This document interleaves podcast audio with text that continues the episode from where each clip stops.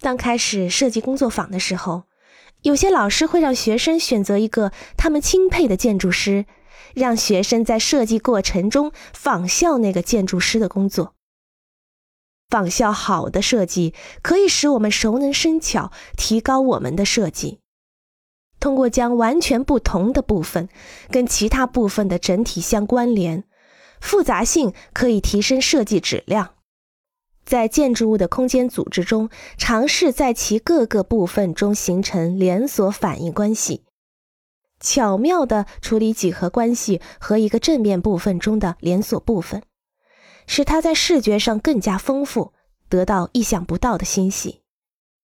错综复杂不会同混乱相混淆，如果有混淆，那表明你必须回去重新着手处理基本问题。